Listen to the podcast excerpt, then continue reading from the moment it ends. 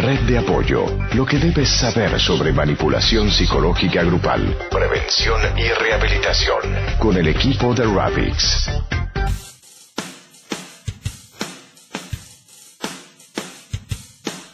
Bienvenidos una vez más a este programa de la Red de Apoyo para Víctimas de Sectas. Cualquier persona puede ser en cualquier momento una víctima de estas sectas, de estas congregaciones que pueden dañarle su vida, que pueden dañar su familia, que pueden dañar a toda una sociedad, acabar totalmente e incluso muchas personas llegar hasta el suicidio. Por eso trabajamos todos los días para poder quitar esa venda de los ojos de las personas, para que se den cuenta cómo manipulan la mente, cómo manipulan las familias, cómo manipulan las personas y cómo manipulan las sociedades, porque no queremos que haya más víctimas de estas sectas en cualquier parte del mundo. Y contamos con un equipo de profesionales que le van a ayudar a usted en cualquier momento. Estamos bajo la dirección de nuestra fundadora y presidente Mirna García mayor en Psicología y Maestría en la Escuela de Salud Pública del Recinto de Ciencias Médicas de la Universidad de Puerto Rico. Y nuestro amplio panel de profesionales. Verónica Mendoza, licenciada en Ciencias de la Comunicación. David Ricardo Oviedo, ingeniero de sistemas de computadora. Víctor Hugo Flores, escritor, editor y actual jefe creativo de publicidad de la revista médica mexicana para la industria farmacéutica Mundo Médico conferencista en temas universitarios de difusión cultural en el área de historia. María Fernanda Arboleda, licenciatura en Ciencias Sociales y Contaduría Pública. Ulises Osaeta, antropólogo y periodista. Rubén Castilla Ángeles, asesor técnico en la Secretaría de Educación Pública del Estado de Hidalgo, México. Máster en Educación y 23 años de experiencia como docente en Educación Superior. Si usted se siente que ha sido una víctima de estas sectas, puede comunicarse con nosotros. Recuerdes facebook.com diagonal víctimas sectas o a través de la página www.victimasectas.com. Allí están nuestros profesionales para ayudarle a usted en cualquiera de los casos. Durante los dos últimos programas hemos estado hablando y tratando el caso de los Hare Krishnas a nivel mundial una secta que ha destruido a muchas personas y no lo estamos diciendo nosotros, no, les hemos mostrado a ustedes testimonios de personas que ya no pertenecen a esta secta y que han mostrado todo lo que hay al interior de las mismas, cómo pierden su voluntad y cómo deterioran y acaban con sus vidas. Hoy vamos a mostrar a ustedes el origen de esta secta y cómo ustedes sin darse cuenta pueden llegar a pertenecer a ella porque cree que está haciendo algo correcto, algo saludable para su vida, pero en el fondo hay una destrucción total.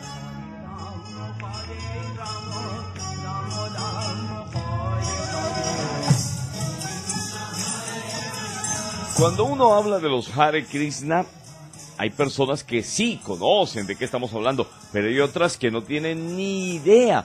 Por eso nos dimos a la tarea de preguntar en diferentes países qué saben, qué conocen y qué opinan de los Hare Krishna. Esta fue la respuesta que encontramos en esos países.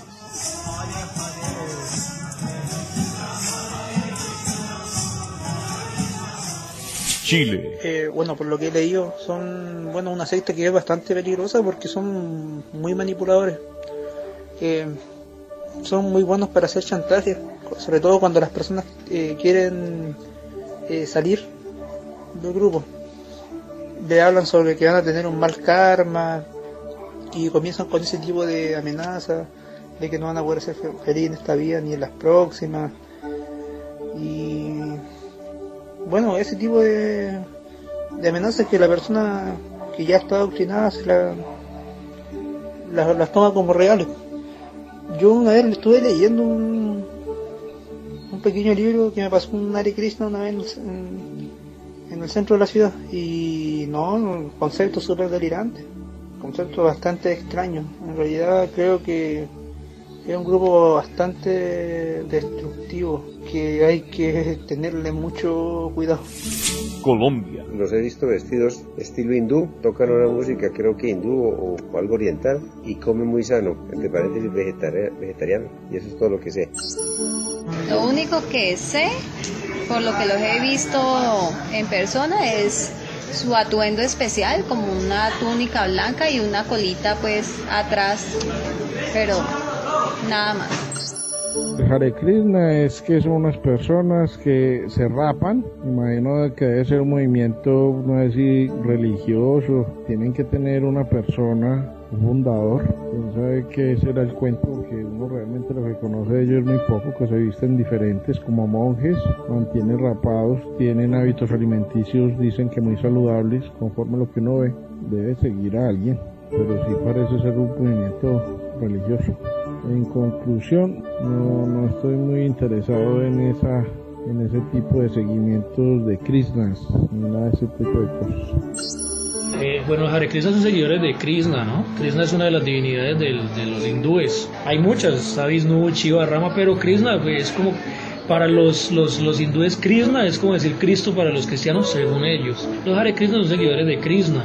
Estoy de acuerdo con los Hare Krishnas en la parte de la paz, de intentar encontrarse uno mismo, de reflexionar, de tener una buena vida interior, muchas cosas lindas que, se enseñan allí. ¿En qué no estoy de acuerdo? Por mi formación personal y por mi creencia personal, me considero cristiano. Soy, yo creo que Jesús es Dios, así que no puedo creer en Krishna. Eh, no podría decir estas personas están en un error, porque la verdad no quiero atentar contra una cultura, pero evidentemente no creo que Krishna sea, sea Dios mismo.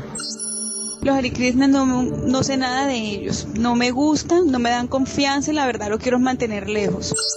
Bueno, lo que yo sé de los Hare es que ellos son como un grupo religioso o una secta religiosa eh, que me imagino buscan de Dios a su modo, pero que tienen una manera muy particular de vestir, como es una túnica blanca que usan, cabeza rapada, eh, y andan por las calles o las plazas, en centros comerciales, cantando, vendiendo libros vegetarianos, vendiendo el incenso, era para sostenerse, me imagino.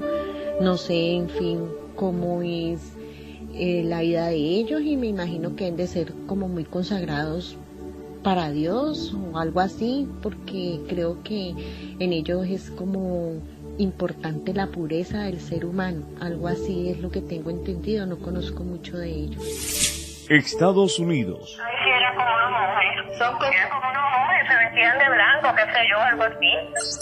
Sí, es algo desconocido para mí. No conozco de su religión, de verdad que desconocido. España. A ver, yo de los Hare Krishna no sé mucho y eh, sé que hay un compañero que en su día me habló de la filosofía de Krishnamurti, que no sé si tiene algo que ver, porque Hare Krishna, Krishnamurti, a mí hace años, hace años me regalaron dos libros, creo que los tiré o mi madre se los quedó. Sí sé que tenían una serie, los Krishnamurti, que no sé si son los mismos Hare Krishna, no sé si es el mismo nombre eh, van muy tipo testigos de Jehová, no van puerta por puerta llamando, pero si te encuentran en la calle, pues te, te regalan un libro, intentan captarte de alguna, de alguna forma, ¿no? México. Bueno, yo mi experiencia personal es que en una ocasión, tendría yo como 15 años, uh, conocí los Krishnas en el Zócalo de mi ciudad, en la ciudad de Cuernavaca. Ellos estaban vendiendo sus libros y vendían uh, incienso y danzaban tienen un corte especial en la cabeza, están rapados, solamente tienen una colita en la base de la cabeza y tocan diferentes tambores y no sé, no, recuerdo el nombre del otro instrumento que usan. Y estaban vendiendo libros, yo compré un libro y en el libro habla de una Krishna, no sé exactamente más profundamente sobre ella, solo leí un poquito y sí me, me desconcertó un poco su, sus actitudes, su, su danza. Es bonita, pero y su vestimenta muy extraña, sea, como kaftanes. Y después de muchos años estuve cerca de un, de un templo de los Krishnas en California y ahí pues podría decirse que se olía muchísimo a droga en la puerta del, del templo por donde se pasa. Yo pasaba por ahí diario, así que podía darme cuenta que, que hay influencia de drogas.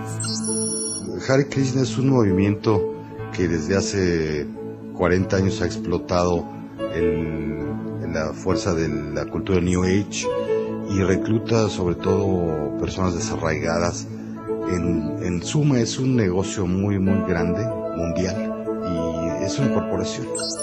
No los conozco, no había oído hablar de ellos nunca. Eh, además no tenía ni idea. Puerto Rico. Entiendo que los Hare Krishna provienen de la India, son seres espirituales y pues viven en su sentido más eh, primitivo posible porque son muy espirituales.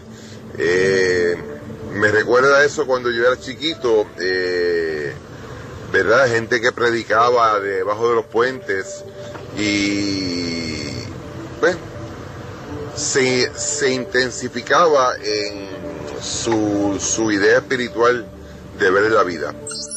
Creo que viene de la India y según tengo entendido ha llegado a Estados Unidos o a Nueva York, este, pero tiende a ser este, no sé, no me gusta debido a que todo aquello que tiene que ver con esclavizar, siento que esclavizan hasta cierto punto a la persona tiene que abandonar este el mundo, su familia, según tengo entendido, solo deberse a una sola persona y todo lo que es así, este, de verdad que creo que es un poco loco eh, y no debería de ser, o sea, no estoy de acuerdo con esa secta, religión, eh, no me gusta. Uruguay. Y lo que sé es que son un grupo eh, un grupo religioso de la India este, que me parece que son muy pacíficos este, y bastante cerrados por lo que veo, pero o no, o tal vez que no son cerrados, ¿no? sino que eh, hace tiempo que no los veo tampoco. ¿no? Creo que viven en comunidades este, colectivas, viven como todos juntos, es lo, lo que sé. Sí, conozco a los Hare Krishna, son un grupo religioso hindú de, que practican el Bhakti Yoga, el yoga de la devoción. Ellos este, tratan de seguir los principios de la vida de la vida hindú y bueno, y los aplican acá a Occidente. Y bueno, ¿qué pienso de ellos? Pienso que pienso que están un poco un poco fuera de la realidad en muchas cosas y aplican la vida de Oriente a Occidente en todo y no pueden, este, en muchas cosas este, se fanatizan un poco. Red de apoyo. Regresamos.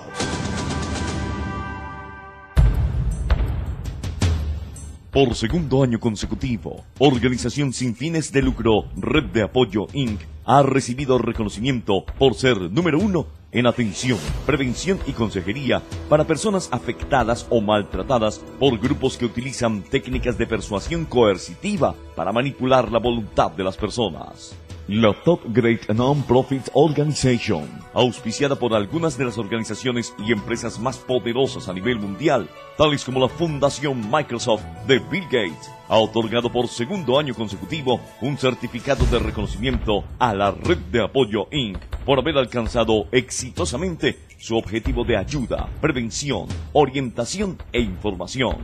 La Top Great Non-Profit es un proyecto que estimula y valora el trabajo de organizaciones caracterizadas por su labor social, con una plataforma de más de 1.8 millones de organizaciones no lucrativas. Red de Apoyo Inc. agradece este reconocimiento otorgado en los Estados Unidos y reitera su compromiso en pro del conocimiento y ayuda a personas que buscan recuperar su calidad de vida. Alcanzar la salud emocional, psicológica y física es finalidad y objetivo de la red de apoyo. Respaldemos y apoyemos esta gran labor humanitaria. XHSA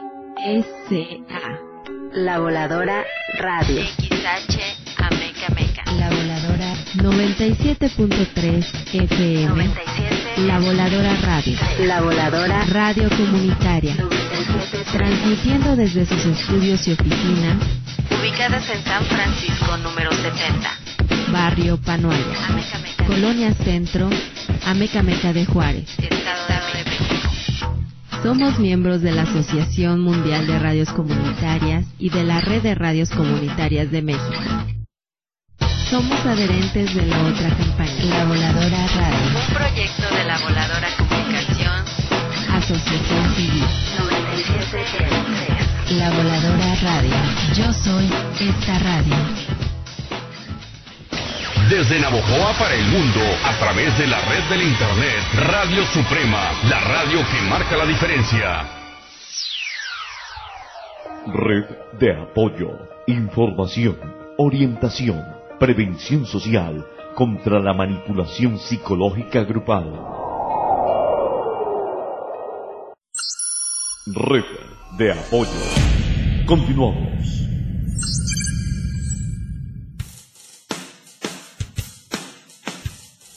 Ahí escucharon ustedes entonces las opiniones de las personas que hemos encuestado en diferentes países acerca de lo que opinan y conocen de los Hare Krishna. Por eso, en la red de apoyo tenemos una prioridad y tenemos una misión. Presidenta Mirna García. Tenemos una prioridad y la prioridad es que primero protege, la prioridad de la red eh, es precisamente el solicitante de ayuda. O sea, antes de promover nuestros mensajes de prevención, la red de apoyo va a poner al, al solicitante de ayuda como su prioridad, lo escoge como su prioridad, porque jamás expone a los afectados que piden orientación y ayuda a peligro alguno. Esa es la prioridad, la prioridad es la persona. Por otro lado, la misión de la red de apoyo es educar y alertar, esa es nuestra misión realmente, valiéndose la red de todo medio de comunicación masiva para prevenir el aumento de más víctimas de maltrato por grupos u organizaciones que se presentan de esta manera, se presentan como si fuesen inofensivos. Sin embargo, son grupos que maltratan. ¿Y cómo maltratan? Con humillaciones, con discriminación, con extorsión económica, son con explotación laboral, sacrificios físicos, que lo justifican con el ascetismo. La destrucción de la estima, destruyen la estima de las personas, eh, destruyen la seguridad en sí mismo y la confianza que puedan tener en sus propias decisiones. Red de Apoyo, un programa que informa sobre los mecanismos de la manipulación psicológica grupal, también llamada sectarismo destructivo, análisis de casos y comentarios por parte del equipo de orientadores de Red de Apoyo Rabix. Rubén Castilla Ángel es profesional de la red de apoyo y él nos va a compartir su experiencia en un trabajo que ha realizado acerca de los Hare Krishna. Rubén, bienvenido. Gracias, Jorge. Es un placer estar con todos ustedes. Hola, buenas tardes, buenas noches, buenos días a todo el público que nos está escuchando. Eh, la experiencia que yo les quiero mencionar es respecto a una investigación que estuve haciendo desde hace algún tiempo en este grupo Hare Krishna en la región. Es un grupo que se considera una secta destructiva de la personalidad por múltiples razones. La principal es que captan a las personas por medio de mecanismos un poco tramposos, vamos a llamarle así. Como por ejemplo, eh, hacen sus danzas en la calle, eh, atraen a la gente a sus comedores vegetarianos y hacen creer que son parte de una asociación cultural. Nunca se refieren a ellos como una asociación religiosa, aunque aquí en México están registrados como tal, como una asociación religiosa. Eh, tienen libros, reparten folletos, pero yo al estar cerca de estos eventos que ellos realizan, me he dado cuenta que su mecanismo fundamental tiene que ver con algunas cuestiones que están así como en la mente de las personas que los observamos, como por ejemplo la belleza.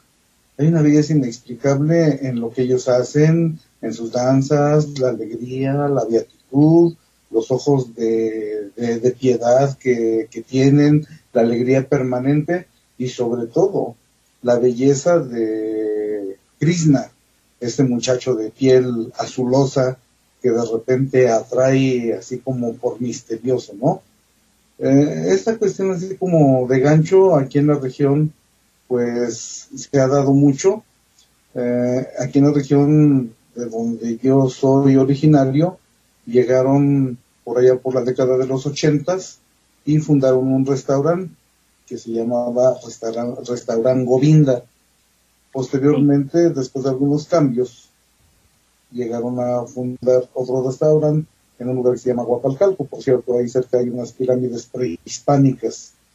Eh, ahí en Guapalcalco hay un restaurante. Yo en aquel entonces acompañaba a una familiar este, a, a comer. Eh, sus comidas son eh, lacto-vegetarianas, no consumen huevo, pescado, carne, nada de eso, ni ajo, ni cebolla, nada que fermente, ni hongos. ¿eh? Son principios que ellos tienen de alimentación. Entonces yo acompañaba a esta familiar, de repente eh, se da una separación, pero tiempo después regreso para querer investigar y como de alguna manera me tenían identificado porque desde que ellos tenían su restaurante en el centro de la ciudad, eh, me veían pues llegar a veces a comer con mi familia y de repente busco penetrar para saber más de ellos e inmediatamente me bloquean la información, me hablan con un tono un tanto cortante, como diciendo tú no eres de fiar y me bloquean la información, pero no obstante esto, me trasladé a donde en la década de los 70 llegaron este, llegó este grupo a un lugar que se llama Canales, municipio de Casuchitlán Hidalgo, y, y pude entrevistar a algunas personas, entre ellas a uno de los trabajadores que ellos tenían, pero que no estaba implicado en el culto de ellos. Este señor se abocaba a cuidar las vacas que ellos tenían, porque estaban refugiados en un lugar aislado, en un rancho, y ahí tenían a diversas personas. Según el dicho de este señor, los Hare Krishnas son gente joven, eh, proveniente de diferentes lugares del país. En las pláticas que él dice que tenía con algunos jóvenes de, eh, que se vestían con túnicas naranjas o túnicas blancas, les referían que ellos habían abandonado sus familias por seguir eh, a este grupo y que a sus familias les decían creer que estaban en algún retiro religioso y, e incluso les mandaban dinero no para subsistir. Pero no sabían eh, con exactitud a dónde estaban. Esto es un síntoma bastante característico de los grupos sectarios que aíslan a sus adeptos de todo contacto social eh, por ese por esa parte por el otro lado también me platicaba ese señor que las vacas que él cuidaba si se llegaba a morir alguna vaca, pues la sepultaban. Cuando él les decía, bueno, ¿por qué no nos la comemos? Decía, no, porque puede ser nuestra mamá. Esto abre el asunto de su creencia en la reencarnación. Esa creencia en la reencarnación es muy característica de este grupo eh, que se deriva del hinduismo. Me decía este señor también que estos eh, grupos sectarios, más bien este grupo sectario, estaba más centrado en practicar el vegetarianismo, la meditación, el yoga, y lo que más le llamaba la atención era que tienen un mantra que dice Hare Krishna, Hare Krishna, Krishna Krishna, Hare Hare, Hare Rama, Hare Rama, Rama Rama, Hare Hare.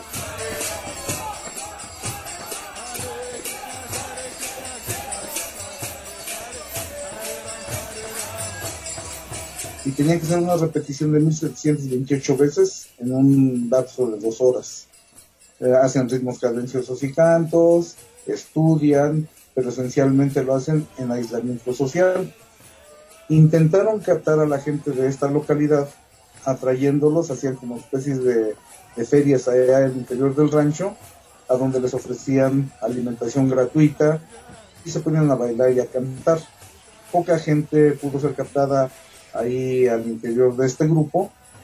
Hay dos versiones de su desaparición de ese lugar, que se trasladó años después aquí a Tulancingo, a una región de, del estado de Hidalgo. Eh, la primera es de que los jóvenes que estaban captados empezaron a salirse del grupo, algún fenómeno de micropolítica se dio ahí al interior, que muchos jóvenes salieron y entonces tuvieron que abandonar, vendieron y abandonaron y se trasladaron a, a una ciudad de aquí de, del centro. La otra versión que hay, y esta es una versión que me dieron recientemente, es de que en el radio local se estuvo diciendo que este grupo había sido desintegrado por la comunidad, dado que estaban este, abusando de las mujeres. A saber, ¿eh? no me consta ni una ni la otra, pero son cuestiones que se dicen acá en la región de este grupo. Este grupo continúa vigente acá, su trabajo es de atraer a las personas, hacen sus desfiles en la calle con danzas, cánticos y sí atraen a la gente por medio de algunos principios básicos que en realidad aparecen como ganchos, aparecen como principios básicos, pero habría que ver cómo funcionan en la realidad, porque pues ahí están como principios básicos. Es innegable, Mirna, que a nivel mundial eh, yo diría un alto porcentaje de las culturas de todo el mundo eh, están muy ligadas a la danza, a la música y al canto, y son precisamente los Hare Krishna los que utilizan estos mecanismos para tener más adeptos. Sí, este, y es que todas las ah, organizaciones sectarias tienen que precisamente atraer y tienen que atraer presentando la mejor cara del grupo, o sea, tienen que presentar, tienen que atraer haciéndose notar como que son como que son inofensivos, son buenos, como somos buenos, vente con nosotros, ese es el mensaje. Red de apoyo, un espacio de libre expresión y diálogo en torno a la superación del sectarismo destructivo.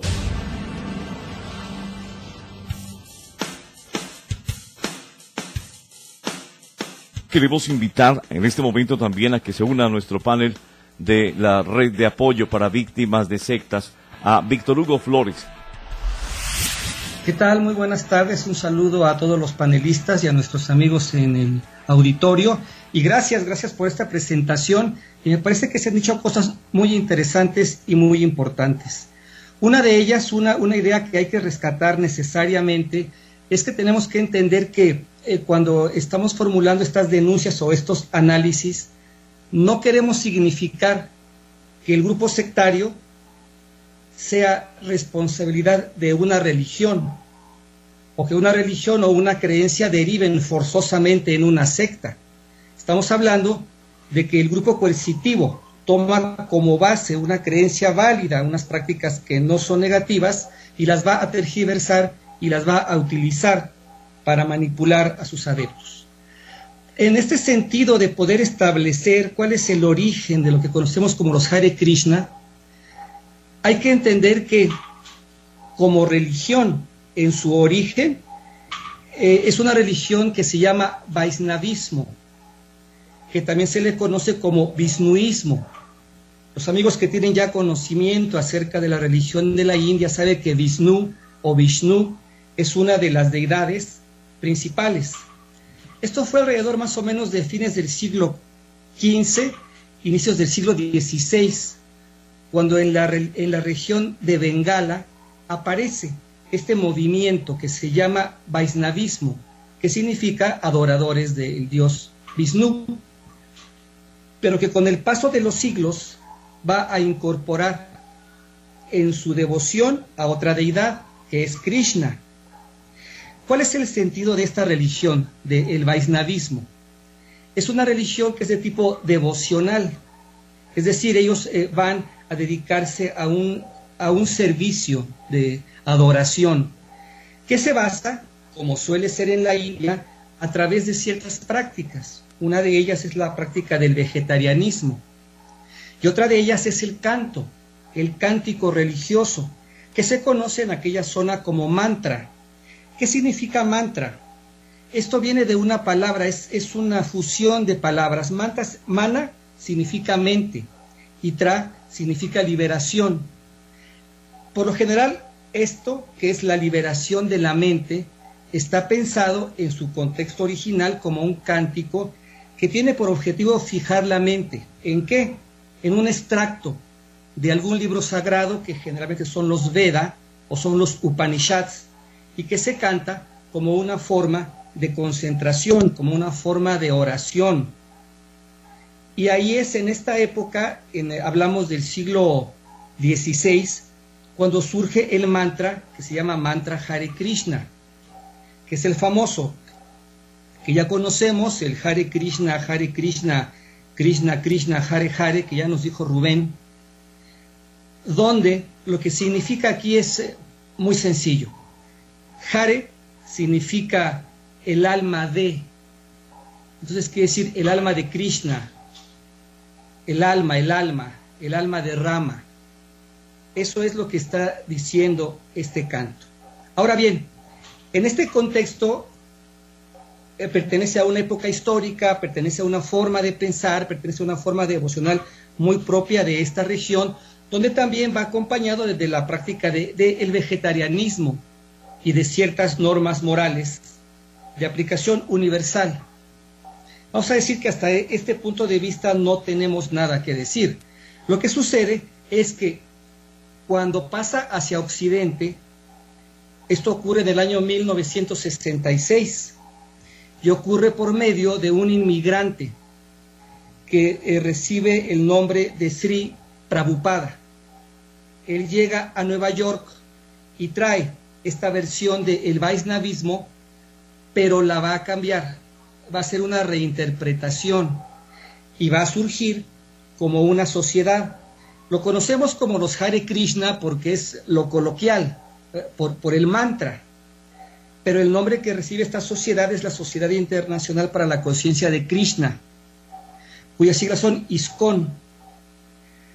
Va a, mantener con el Vaisnavismo original algunas ideas, por ejemplo, el, el Vaisnavismo es lo que se llama una religión personalista. Esto en antropología se conoce así, impersonalista, personalista. Es decir, cuando es impersonalista, es que no tiene forma, no se le adjudica una forma, una cara, un rostro, una, una figura. Cuando es personalista, sí. Entonces Krishna es representado como un hombre que tiene la piel azul, porque el azul significa la noche, significa el, momento de, del misterio, y tiene una serie de atributos eh, que están muy condicionados por su aparición en un libro sagrado llamado el Bhagavad Gita. Pero esto es lo que va a conservar con lo original, porque en la, misma India, a la Sociedad Internacional para la Conciencia de Krishna no se le reconoce como parte del hinduismo. En la zona donde, donde, donde se encuentra la, máxima devoción al dios Krishna, a los Hare Krishna no se les eh, da esta legitimidad de pertenecer al a el Vaisnavismo. Entonces, ¿qué es lo que sucede? Que, que Sri Prabhupada va a rescatar, va a traer el cántico, va a traer las, prácticas vegetarianas, pero al momento en que eso se va a trasladar a Occidente es donde van a empezar los problemas. ¿Por qué? Porque van a empezar los escándalos. Entre 1966 y 1977, que es cuando fallece eh, Sri Bhaktivedanta Prabhupada, eh, tiene una explosión en, eh, en Estados Unidos y surgen centros de oración y surgen comunidades y surgen escuelas, pero pierde sus lazos o su relación con la religión original y se convierte íntegramente en parte del New Age. Entonces surgen los escándalos y el principal escándalo que se van a enfrentar en su origen es el de abuso infantil una serie de demandas muy graves que va a recibir en Estados Unidos por abuso infantil que va a llevar incluso a la bancarrota, a la asociación en aquel momento. También van a cambiar, por ejemplo, como un dato importante, el sentido mismo de, de el mantra, porque el mantra es sencillo, Hare Krishna, Hare Krishna, es la mente de Krishna, la mente de Krishna. Cuando habla de, de el dios Rama, Hare Rama, es lo mismo, la mente de Rama, pero ellos nos dicen que el mantra significa mucho más. Es, oh mi Señor atractivo, fuente de todo placer. Por favor, ocúpame en tu servicio con devoción. En el momento en el que ellos hacen esta, esta, esta este, traducción, ya no tiene que ver con la religión original y es donde viene esta ruptura. Porque además las prácticas del vegetarianismo, del ayuno intenso, de, de la repetición del mantra fuera de contexto van a traer otros efectos seguramente se van a ver en, esta mesa de, panelistas. De manera que si hacemos todo un rastreo histórico, sí encontramos una razón histórica en el siglo XV-XVI con el Vaisnavismo de Bengala, pero cuando se traslada a Occidente en 1966 se rompe esta conexión y ya no son conocidos y se convierte en otro tipo de sociedad, se convierte en otro tipo de grupo, que es el que estamos tratando ahora, donde las prácticas originales de devoción van a cambiar y se van a volver elementos de manipulación. Y es allí precisamente en esa parte, Víctor, donde queremos eh, ingresar a darnos cuenta de cómo, porque esta parte histórica que has dicho es extremadamente importante, darnos cuenta de dónde viene, pero cómo al llegar acá, a Occidente, se ha convertido en esa secta que está destruyendo muchísimo, Víctor. Claro, ¿qué es lo que sucede? Eh, somos parte de otra cultura. Eh, cuando se implanta en Occidente el sistema oriental de maestro-discípulo, no va a ser el sentido original que tiene en el Oriente, en la India, para ser más específico. Cuando uno en Oriente toma a un maestro, es porque el maestro se encarga de uno, le hace de comer, uno vive en su casa y se la pasa estudiando con él. Y uno se compromete a aprender. No estoy hablando de alguna práctica mágica de iluminación, hablo sencillamente también de que puede ser algo tan difícil también como ser un erudito en los textos sagrados, en los Vedas. Pero es otro tipo de relación. Cuando pasa hacia Occidente, lo que se va a implantar inmediatamente es el sentido de la obediencia. La obediencia al maestro. Pero no es el respeto original que se le da a un maestro que es un erudito no, aquí va a tomar un, aspecto de que estamos ante un ser espiritual encarnado en un ser humano y una especie de semidios.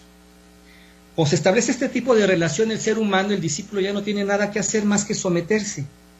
Pero esto no es el sentido original que tiene una, una religión. Es como si nosotros dijéramos que eh, como Jesús es el maestro de sus discípulos, entonces cualquier persona que nos hable sobre Jesús es la encarnación de Jesús. Ven, es, ese, ese es, el, es, la tergiversación que se hace de el sentido. Y el mantra que va a través de prácticas, o sea, no, no es solamente repetir, sí, porque como bien decía Rubén, el mantra Hare Krishna se tiene que repetir más o menos 1728 veces, eh, siguiendo las cuentas de, de un rosario. Pero, no, no es rosario, no es ningún bueno, no Se, le llama así, yo estoy usando un término para no entrar en una descripción, para no entrar en, una descripción eh, que nos tome mucho tiempo, pero está muy bien la acotación que hace Mirna, porque no se llama rosario, pero es esta, esta misma idea de que se van pasando cuentas. Porque cuando ya lo aplicamos en Occidente, ¿qué es lo que sucede? Que la repetición tiene, y esto se va a platicar seguramente también por parte de Mirna, como la repetición de una frase, más que llevar a la concentración, y en un ambiente de ayuno forzado, a lo que lleva es a un vaciamiento de la mente, a un adormecimiento del sentido crítico. Pero, ¿cuál es, ¿cuál es, Víctor, el objetivo de, de repetir? En, en, la, en la religión hinduista, en el hinduismo, es atención. es decir, eh, tienen que tener una atención a lo que están diciendo constante. Pero cuando eh, se enseña esta práctica en Occidente no es eso. Aquí a lo, que lleva es a que tanto está repitiendo una misma palabra, una frase, la frase acaba perdiendo sentido. No es estar atento a una consigna religiosa, ¿no? La mente de Krishna, la mente de Rama, no, no. Eh, la, la repetición acaba embotando, acaba despojando de significado al mismo canto y da lo mismo decir un mantra que decir cualquier otra cosa. Y como bien dijiste, para que se mezcla tu sentido crítico, tus procesos cognitivos y acabes vaciándote y es donde ahí te haces, te hace susceptible a la sugestión, a la manipulación. Pero también sobre eso yo voy a hablar luego próximamente en la próxima parte del programa sobre cómo, se trabaja. Sí, sí, sí, sí, ese es terreno muy, muy interesante que a mí me, también me interesa mucho que usted lo platique. Pero ¿cómo esto puede llegar a dañar al ser humano? ¿Cómo puede acabar, puede alienar la mente de esas personas que están llegando cada vez a esas sectas? Bueno, en ese sentido, quiero que, creo que aquí es cuando, cuando Mirna podría platicarnos. Yo he dado una anticipación de, de cómo el, el mantra, fuera de su contexto y no enseñado como es en su origen, conlleva esto. Porque además eh, el, eh, la práctica del de vegetarianismo también es un rigor, o sea, también es algo que, que se hace de una manera pensada, meticulosa en estas religiones. Pero cuando lo hacemos en Occidente estamos llegando a una supresión de carbohidratos, a una supresión de azúcares, a una supresión del consumo de glucosa, es de lo que se alimenta el cerebro. Entonces, cuando no tenemos consumo suficiente de glucosa, el cuerpo acaba sintiendo que levita. Y en la secta esto es la prueba de que efectivamente estás adquiriendo poderes. Por lo cual, no es una religión, se vuelve un absurdo. Eh, se vuelve nada más basarse en ciertas eh, prácticas válidas, pero llevadas al terreno, donde se busca qué? La sugestión de los integrantes. Se busca el que asuman códigos internos, que los alejen, que los separen del mundo cotidiano. Porque en eh, la India está perfectamente normal la, vestimenta, que tampoco estaría mal aquí, pero en este contexto de, de, manipulación los códigos se vuelven muy importantes. De manera que la vestimenta, el lenguaje, va configurando un mundo diferente al mundo cotidiano, que se reviste de significados que solamente los iniciados entre comillas van a conocer. Y eso a lo que nos va a llevar es a una escisión, a una separación de la cotidianidad. Víctor, los Hare Krishna tienen los libros sagrados. ¿Cuáles son estos libros y cómo influyen en la mente de las personas? Bueno, en la religión Vaisnava, ya dijimos que es el Vaisnavismo o Vaisnava por Vishnu, así como se dice Krishna, eh, los libros sagrados son eh, los del hinduismo en general, que son los Veda, no los Vedas, los Veda, que son libros que están remontados al siglo X, siglo XI, los Upanishad y muy importantemente el Bhagavad Gita. Y curiosamente el Bhagavad Gita, sacado del contexto, va a ser un libro que vamos a, encontrar en muchísimas sectas, sectas o grupos coercitivos. Lo vamos a encontrar incluso en, en grupos coercitivos que no tienen nada que ver con el hinduismo en, grupos de la teosofía, en, grupos eh, de esoterismo. Y el Bhagavad Gita va a ser muy importante porque el Bhagavad Gita es un canto donde el protagonista es precisamente Krishna, que es la figura central en la sociedad que estamos hablando. Vishnu va a ocupar un, lugar secundario, igual Rama, y Krishna se va a volver eh, la figura central. Y el Bhagavad Gita va a ser entonces el libro central.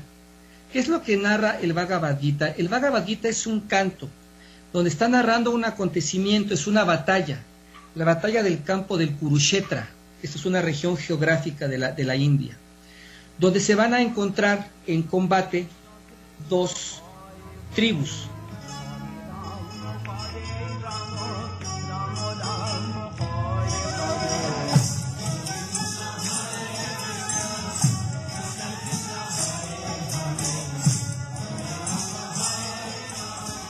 Una, de esas tribus va a estar eh, dirigida o comandada por un príncipe llamado Arjuna o Arjuna, cambia la pronunciación.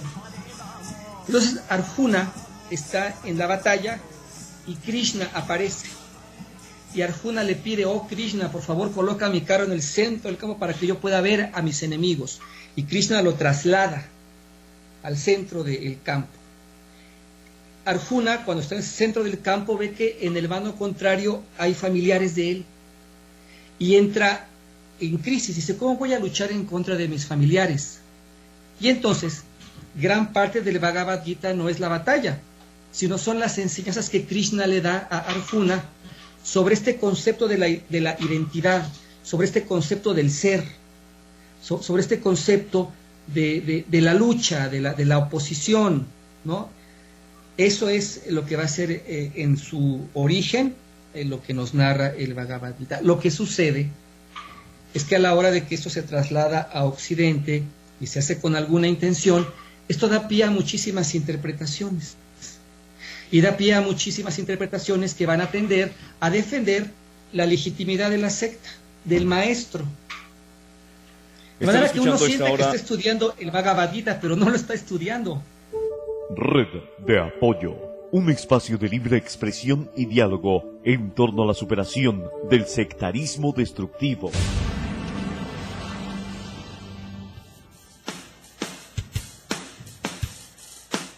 Atención a nuestros oyentes. En estos momentos, las conclusiones que ustedes van a escuchar tienen como único objetivo que se den cuenta cómo no caer en una de estas sectas destructivas, usted o alguien de su familia. Después de escuchar estas entrevistas, haber palpado mucho de la historia de cómo los Hare Krishna crecen, surgen y hoy se manifiestan en distintas sociedades, es importante no perder de vista cómo en cada una de ellas hay una, un producto de mercadotecnia ineludible. La gente se acerca por lo novedoso, se acerca por la música, se acerca por ver a estos personajes que visten diferente, que escuchan música oriental, que regalan o venden libros y que de alguna forma es como una envoltura que llama a la gente a, a pertenecer, donde van a ser bien vistos y aparentemente en algo inocente, en algo divertido, bueno, la gente se juega al final el poder su vida, verla dentro de una misma pesadilla. Eh, es importante que nosotros estemos alertas, el, el, poder ver que distintas sociedades los palpan de la misma forma, tienen el mismo impacto en cada una de estas sociedades, vendiendo exactamente el mismo producto novedoso, debemos nosotros estar siempre conscientes de que cualquiera de las personas que están alrededor nuestro podrían caer. Los Hare Krishna es solo un ejemplo de los muchos grupos sectarios o grupos destructivos que existen dentro de nuestra sociedad. Tienes mucha razón, Verónica, porque cuando escuchamos entrevistas o le preguntamos a, personas acerca de qué conoce los Hare Krishna o qué piensan de esos grupos, de verdad que la desinformación pues sobreabunda. Hay muchas, muchas, muchas personas que no saben el trasfondo, no conocen, o sea, solamente nos limitamos a lo que vemos, es eh, identificar personas que se visten de tal manera, que se rapan, que tienen una colita o que cantan o que venden cosas.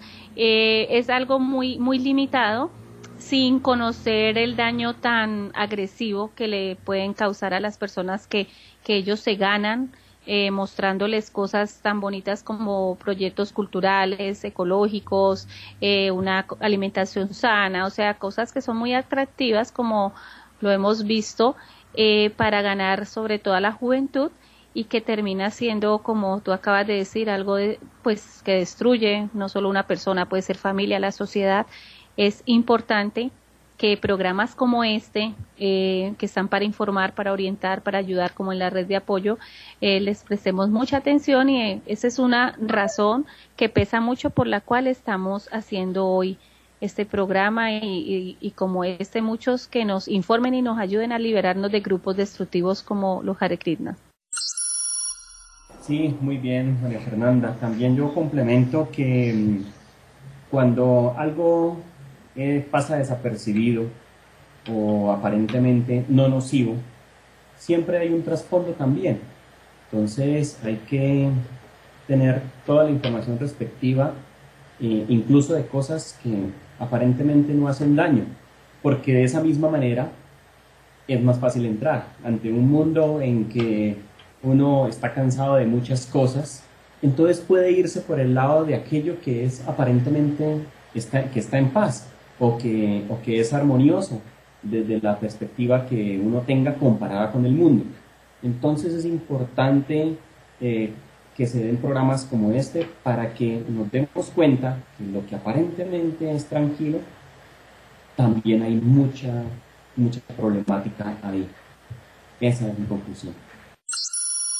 En efecto, algunas de las prácticas destructivas que en este grupo se dan y en casi todos los grupos la llamada New Age, nueva era, es el yoga y la meditación.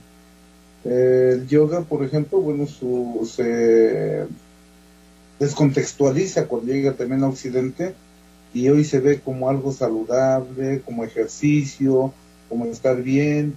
Diversas instituciones la han adoptado, incluso ha entrado a las universidades, hay prácticas de yoga para niños, pero si uno revisa en esencia lo que es el yoga en Occidente y sus efectos, uno se da cuenta que es la base también del control psicológico de la persona.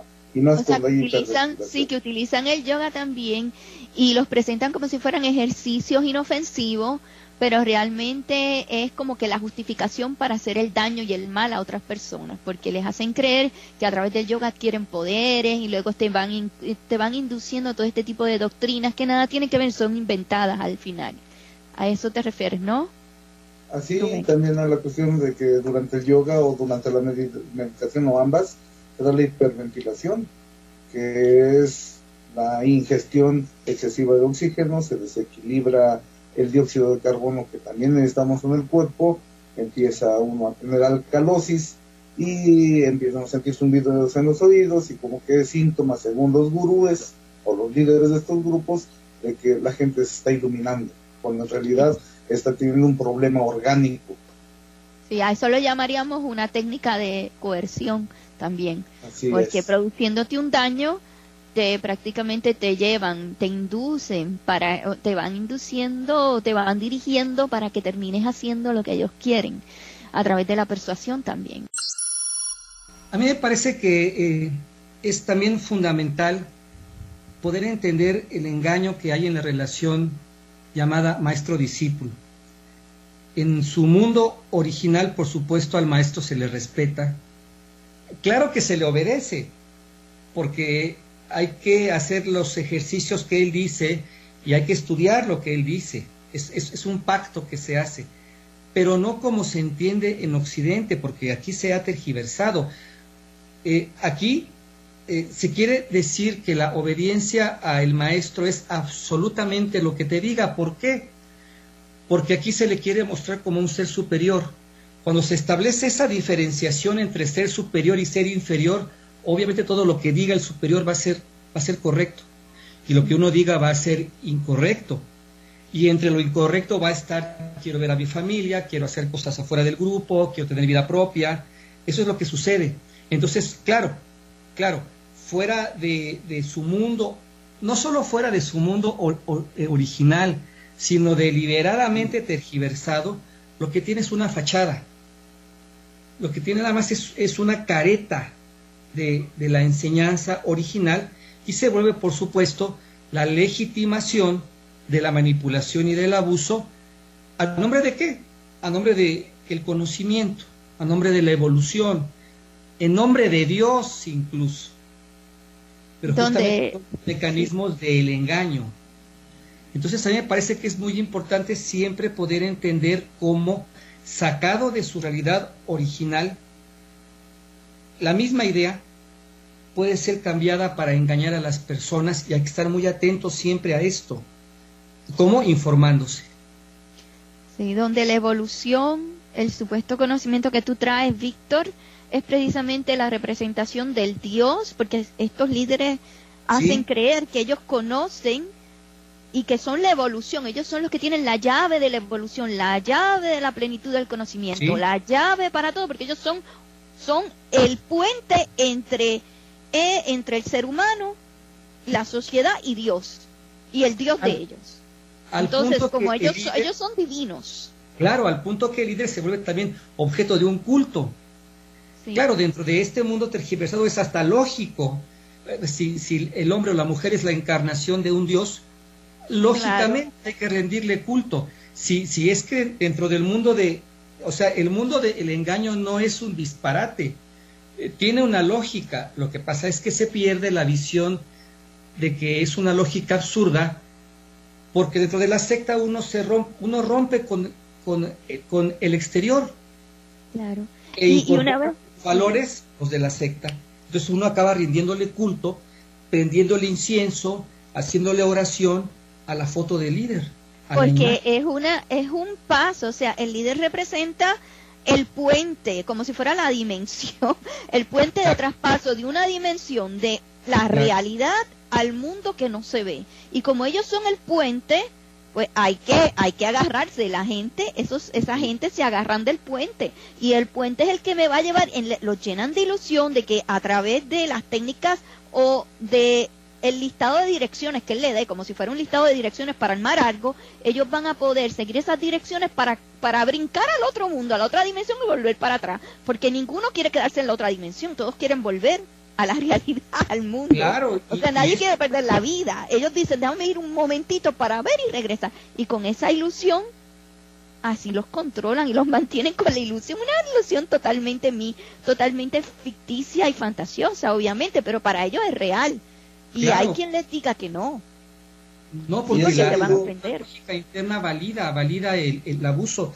La sociedad de la que estamos hablando, Sociedad para la Conciencia de Krishna, no solo ha tenido denuncias por, digo, y no solo por si no fuera poco, por abuso infantil, sino también eh, por abuso sexual a mujeres. Y no hace mucho, a principios del año 2000, surgieron muchas denuncias de abuso sexual, explotación contra mujeres ocurridas en los años 70 y 80. ¿Cuánto tiempo tardó para que se atrevieran a hacer denuncias? ¿Y por qué? Es donde viene también la falta de información de algún sector del público, donde dice, bueno, pero es que si las mujeres lo hicieron fue porque quisieron. ¿Nadie las obligó? No, claro que no, nadie las obligó, pero sí fueron inducidas. Porque si el líder, como dice Mirna, e-, exactamente es la encarnación de un Dios, o un líder menor también participa de este poder divino, pues evidentemente tener relaciones carnales con un semidios purifica, ¿no? No, no tan solo eso. Esos son eh, los que se caen. Sí, yo, yo que tengo, o sea, he atendido muchísimas víctimas de este tipo de abusos, realmente utilizan mucho el terror. O sea, no tan solo, o sea, en la mayoría, puedo decir, en todos los casos, ninguna de estas personas realmente quieren estar con esa persona. Lo que pasa es que so pena de perder o so pena de castigo o so pena de humillaciones se tienen que someter. Además, tienen que tratar de ver, por lo general estos hombres lo que hacen es que les hacen creer que existen unos procesos para, para transportarse a esa otra dimensión, a ese otro mundo. Y dentro de los procesos se tienen que desprender de sí mismos, tienen que dejar de pensar en sí mismos y tienen que irse como una especie de trance o de oración y donde en ese estado tienen que aceptar ese tipo de relación íntima. Claro, claro. Donde se sienten abusadas, pero... Conducidas. Sí. y, para eso, y, para eso, es muy útil las tergiversaciones como las de el, las de el Bhagavad Gita. Porque para no ir muy lejos en lo que se puede llegar a, a manejar es el, el, el libro dice que Arjuna ve en los contrincantes a eh, hermanos suyos, primos, tíos, y dice, ¿cómo los voy a matar? Entonces la interpretación que se da es que lo que quiere decir Arjuna es que esos primos, hermanos y seres queridos son los queridos vicios que tenemos, a los cuales no queremos renunciar, a los cuales no queremos matar que hasta ahí podría ser una, una, interpretación filosófica interesante, pero ¿qué pasa? Que después sucede que esos enemigos están que la propia familia, la vida que uno lleva, sus intereses, y entonces renunciar a eso y obedecer se vuelve una virtud porque lo explica el Bhagavad Gita. Este es el manejo que también se llega a hacer cuando se tergiversan estos libros. Aquí es donde se encuentra el daño central que es eh, el trastorno de personalidad que están generando estos cultos destructivos. Esencialmente tendríamos que pensar que el estado de trance hipnótico, semi hipnótico o autohipnosis que se genera a partir de la meditación debilitan a la persona y la hacen más proclive a que vea en estos hombres a los semidioses el miedo también se induce por medio de estados de trance y su gestión es algo realmente muy peligroso para las personalidades. Estás hablando de la alteración sí, de la percepción de la realidad. O sea, estados alterados de conciencia, que estás hablando de los estados alterados de conciencia inducido. Sí. Nos Hare Krishna hoy en el programa de la Red de Apoyo para Víctimas de Sectas. A Rubén Castilla, muchas gracias. Sus conclusiones.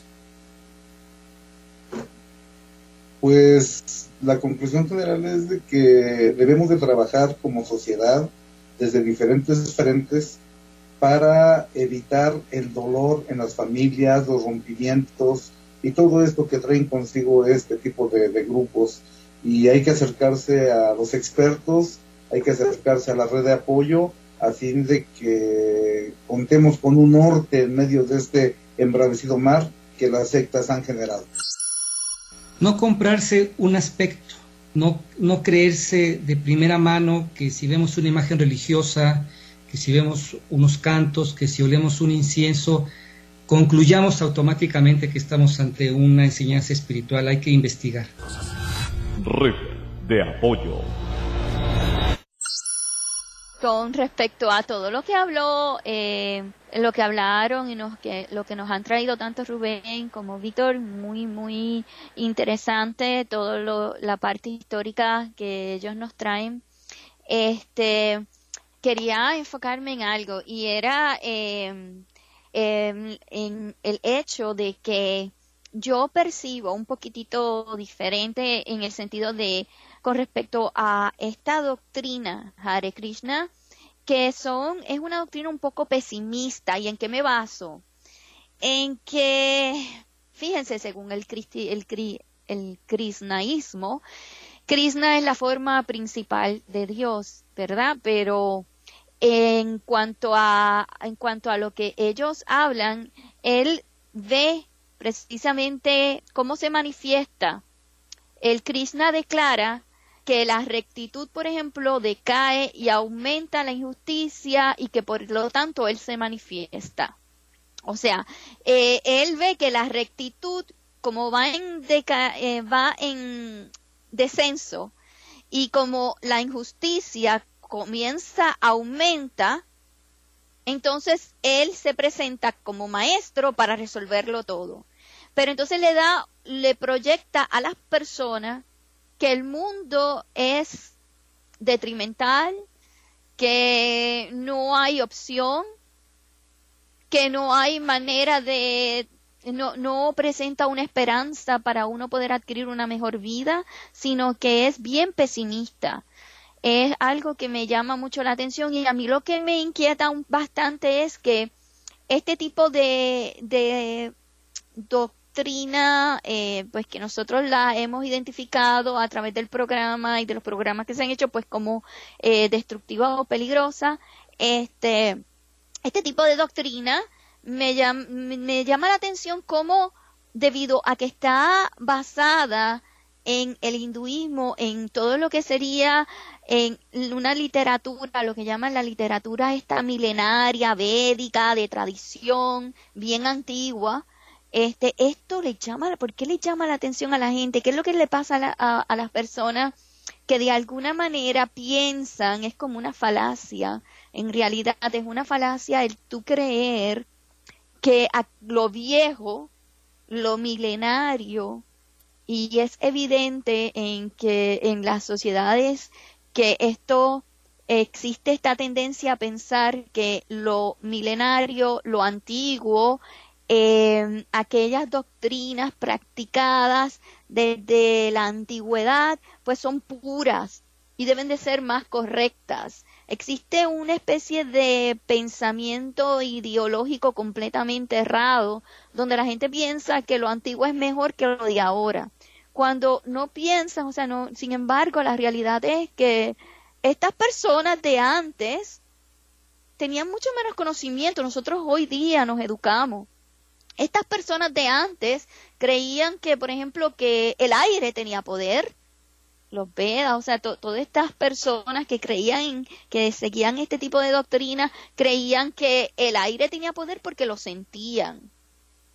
Claro, es una tendencia que nosotros tenemos que hoy día dentro de la antropología se llama animatismo, que es esa, esa tendencia a atribuir poderes humanos a los objetos, em, de esa creencia de que aquello que le pertenece, o sea, esa, tendencia a transferir las características de los seres, de nosotros, de los seres humanos, lo que hacen es que transfieren esas características a lo que no es animado, o sea, lo que no tiene vida, tal como, tal, eh, como lo son el aire, el fuego y este todo, todo aquello, o sea, las nubes, el, el cielo, por lo tanto, estas personas tendían, estas personas que practicaban estas doctrinas tendían a adorar y a reconocer al poder, por ejemplo, del viento que les traía un tornado, que podía traerles un huracán, pues eso era un dios.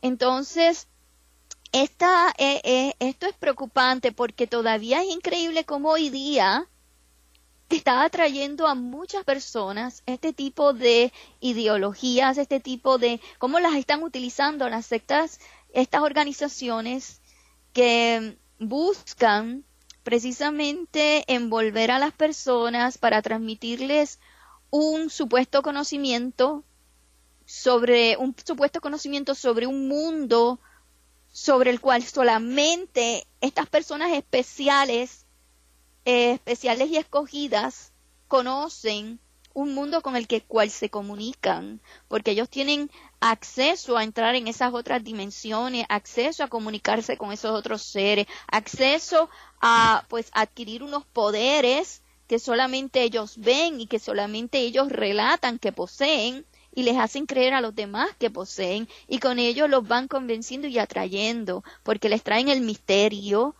con las palabras estas eh, en, como estas palabras que utilizan como maya, eh, como las demás que nos mencionó Eddie, ¿no?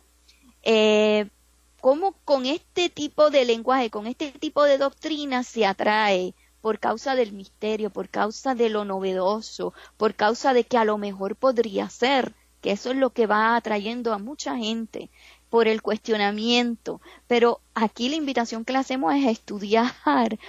Tenemos que estudiar antes de querer entender eh, la naturaleza, si la queremos entender. Y si queremos entender, por ejemplo, el, la vida extraterrestre, la posibilidad de vida en otros planetas, tenemos que estudiar un poco de astronomía, de ciencia, para poder entender. Tenemos que estudiar de cómo también, cómo un poco de eh, biología, un poco también de la ciencia, de la química, para poder entender cómo se dan las relaciones entre los elementos, los compuestos, cómo reacciona, cómo ocurren reacciones químicas y cómo puede uno eh, percibir solamente la reacción y respuesta y no necesariamente eh, las reacciones que ocurren a nivel microscópico.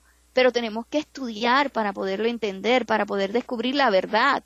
Porque si quieres descubrir la verdad tienes que investigar no puedes creer lo que te dice una persona así porque te la dice.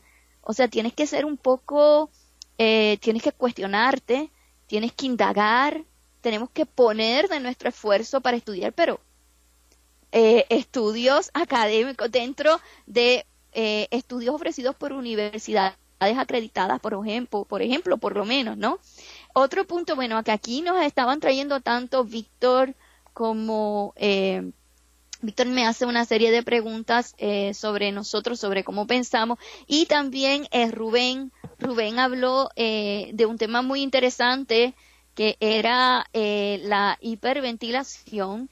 Em, en cuanto a la hiperventilación, sí nos trae, hoy día se sabe, se utilizan esta, la hiperventilación para producir, por ejemplo, ataques epilépticos. ¿Por qué? Porque sucede que cuando tú te hiperventilas, que es una de las prácticas que utilizan, pues va a ocurrir una serie de, tú estás provocando en ti un desarreglo, práctica, se estás provocando en ti un, eh, alteras la manera en que tú normalmente tú respiras. O sea, y al, y al hacer, al provocarte eso, porque tratas de respirar más aire por minuto que la norma, que lo, lo que se espera, que lo que metabólicamente tú, eh, tu cuerpo produce, eso precisamente va a provocar que vaya alcalinizándose, o sea, tu sangre, ¿por qué? Porque se va llenando de oxígeno y porque estás perdiendo dióxido de carbono. O sea, lo que ocurre es que ocurre que uno se hiperventila, adquiere mucho oxígeno y entonces desciende la cantidad de dióxido de carbono. Y cuando esto ocurre, aumenta, eh, sucede que el dióxido de carbono es acídico, es acídico en la sangre y al ocurrir eso, pues se vuelve alcalina. O sea, eh, y lo que se genera es la alcalosis respiratoria, que lo que ocurre es que la persona comienza a llenarse de, de más eh, oxígeno, pero pierde más dióxido de carbono del que produce el cuerpo. Y esto produce pues un completo desequilibrio metabólico. Y van a ocurrir como consecuencia que la persona, eh, claro, al ocurrir esto, imagínense que puede provocar el desequilibrio que, que provoca a nivel eh, a nivel del cerebro. ¿Por qué? Porque se pierde dióxido de carbono en las células del cuerpo, pero también en, la, en las células neuronales. Y entonces al ocurrir esto que bien mencionó Víctor, que ocurría un descenso en la glucosa, pues claro, un descenso en todo lo que son las conexiones sinápticas, todo lo que permite la transmisión de impulsos en el cerebro, que nos permiten, por ejemplo, que transmite la, la información visual, que no, todo lo que nosotros percibimos a través de los sentidos, todo eso pues va, no lo vamos a, no va, nuestro cerebro no está funcionando en su cabalidad correctamente y no podemos interpretar o identificar aquello que estamos percibiendo correctamente.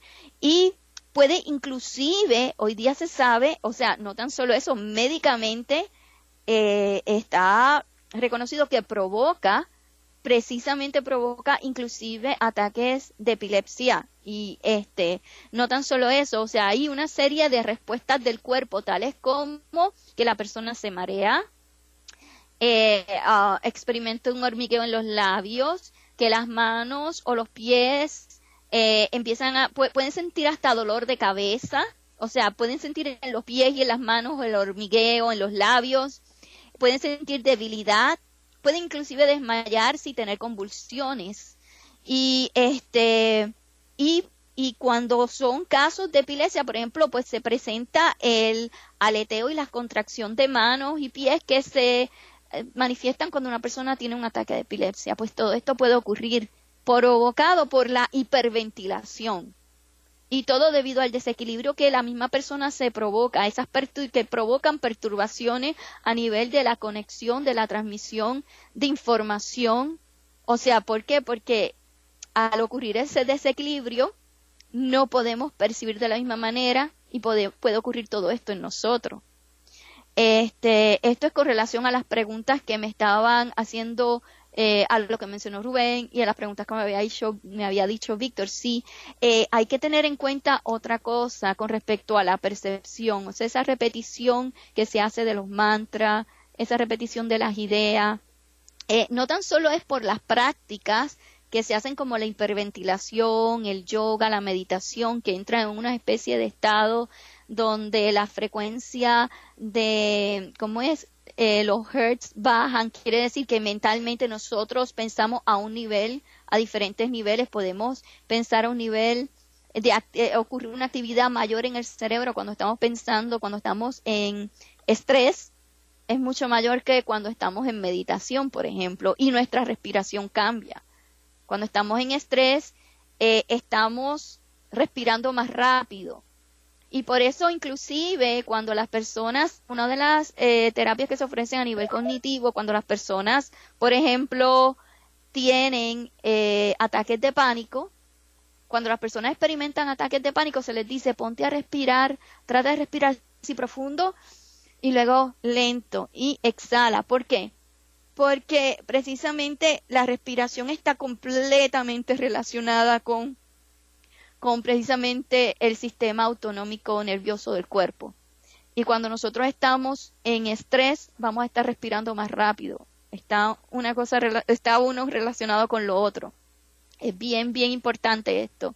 Entonces, por eso, no tan solo eso, el brincoteo que hacen, eh, los bailes, el se puede marear porque porque cuando hay muchos estímulos visuales y yo empiezo a mover la cabeza y mucha música y pandereta todo eso puede llevar a que la persona eh, ocurra una especie de desequilibrio también en el cerebro y la persona pues puede inclusive eso provocar también una especie de ataques estos que se ven que se manifiestan en estas organizaciones religiosas donde uno lo ve y uno ve a las personas como que con un ataque y se caen al piso y se ponen a temblar y dicen ese es el diablo o ese es el Espíritu Santo. Bueno, inventan algo, o sea, siempre les dicen que eso es una manifestación física.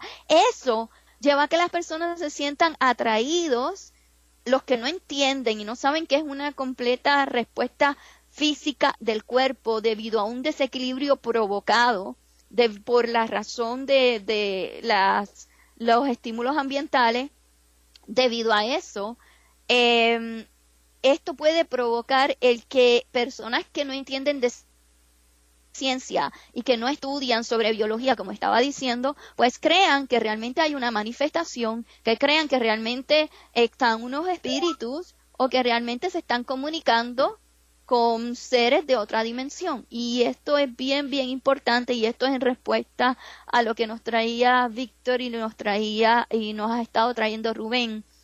Eh, es bien importante que esto lo tengamos en mente. Cuando tú entras en adición, no tan solo estoy hablando del yoga, no tan solo estoy hablando de la hiperventilación, estamos hablando de los bailes, estamos hablando de, la, de, de toda la intensidad.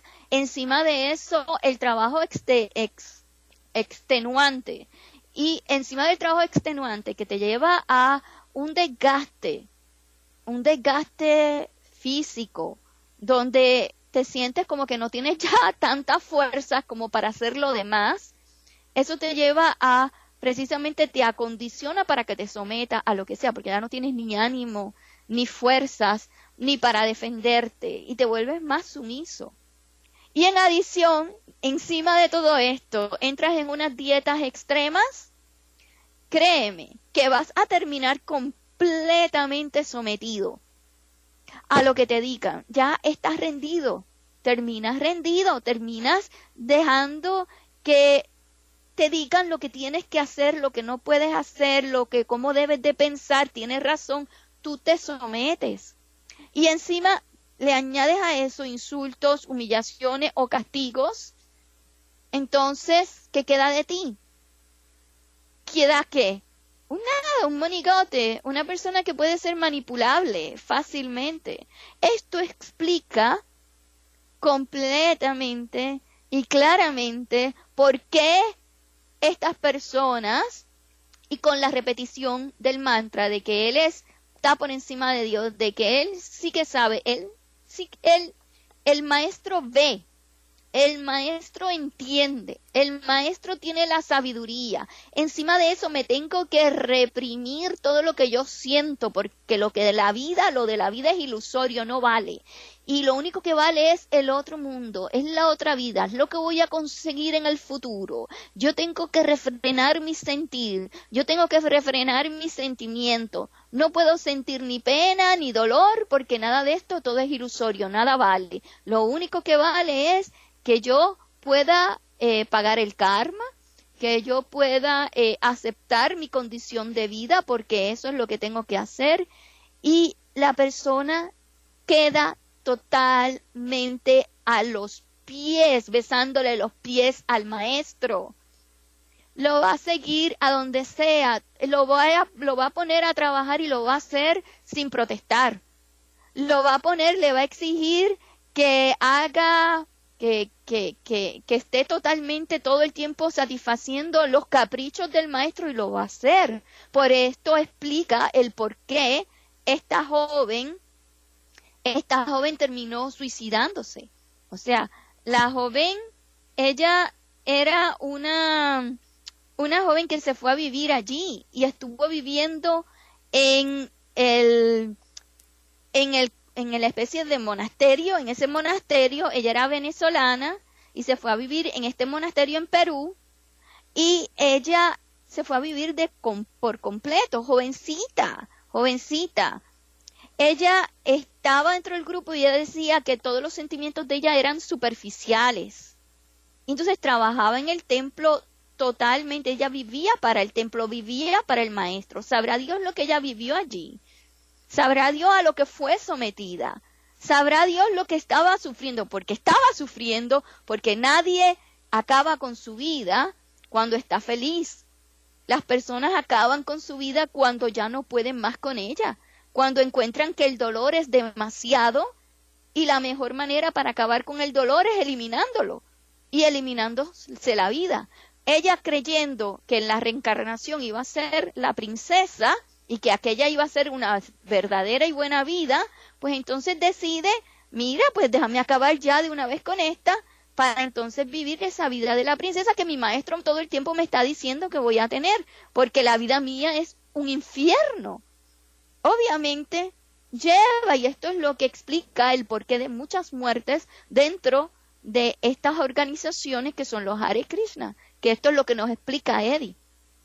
Esta es la razón por la cual toda persona que se suicida lo hace, lo hace porque no aguanta con su vida porque el dolor es demasiado. Y también porque piensan que dando un brinco se acaba todo. Y porque piensan que no va a doler tanto.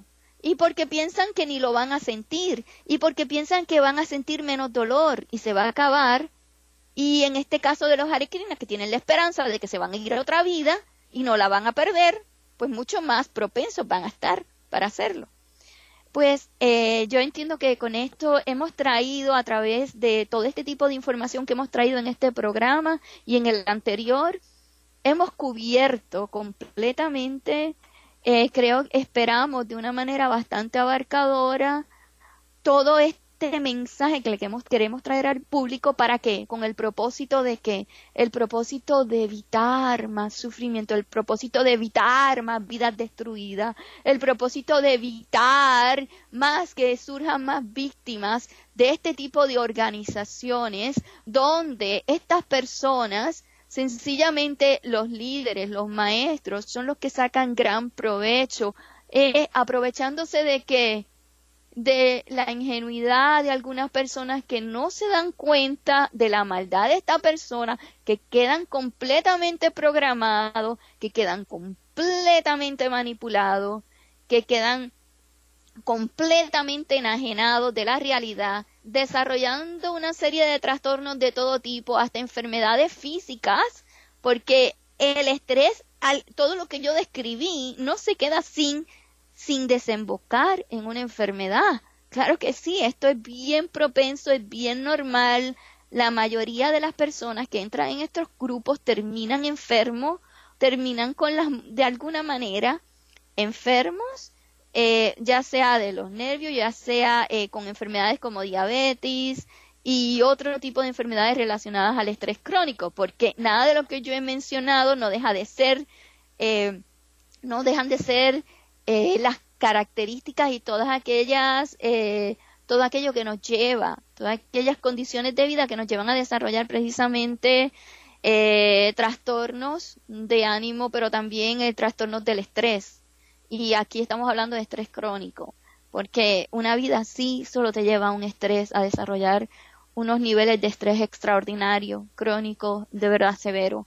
Y bueno, mi invitación a todos es a que sigan comunicándose con nosotros, estamos para ayudarles, estamos para eh, ayudarles a conseguir la justicia que todos están buscando, a conseguir ese alivio, justicia para sus vidas, es la primera, lo que más nos interesa, el que recuperen ese sentimiento, esa, esa, esa capacidad para tomar decisiones por sí mismos, independientes, eh, y que logren el éxito, el éxito en la vida, el éxito en el trabajo, que recuperen la ilusión, que vuelvan de nuevo a querer vivir, a descubrir la alegría que nos trae la esperanza de que podemos alcanzar unos sueños, sueños que todos nosotros tenemos derecho a tener sueños y a luchar por ello. No dejen de hacerlo, no dejen de luchar por lo más, lo más que ustedes anhelan en la vida, ese futuro, porque todo está en las manos de uno. Se puede lograr, lo podemos alcanzar. No se den por vencidos. Y para eso estamos en la red de apoyo, le extendemos nuestros brazos para apoyarles, para ayudarles a conseguir eso que andan buscando. Por eso estamos aquí, todos unidos y todos con nuestros brazos extendidos para que usted y para que todos los que nos escuchan extiendan los brazos a otros y podamos así crear toda esta red fuerte de amor, de comprensión, de ayuda y de cariño para todos, porque queremos lo mejor para todos. Queremos verlos ustedes felices, triunfantes y con éxito. Llegamos así al final del programa de la red de apoyo para víctimas de sectas. Si usted siente que su vida está en peligro, si usted siente que le están atropellando en una secta, en una congregación, si siente que están agrediendo su integridad, la de su familia, comuníquese con nosotros. Hágalo a través del Facebook, facebook.com diagonal víctimas sectas. Allí el personal de la red de apoyo siempre pendiente a atenderle, siempre respondiendo sus mensajes, dispuestos a ayudarles. Un equipo multidisciplinario que está en constante contacto con nuestros oyentes para ayudarlos. También a través del WhatsApp en Estados Unidos se puede marcar más 1 908 379 8081. Se lo repito, más 1 908 379 8081. Ingrese a nuestra página www.victimasectas.com.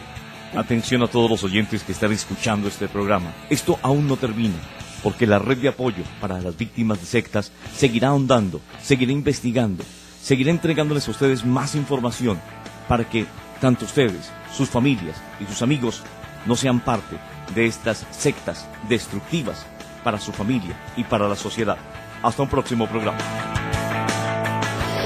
Red de apoyo. Lo que debes saber sobre manipulación psicológica grupal, prevención y rehabilitación. Con el equipo de Ravix.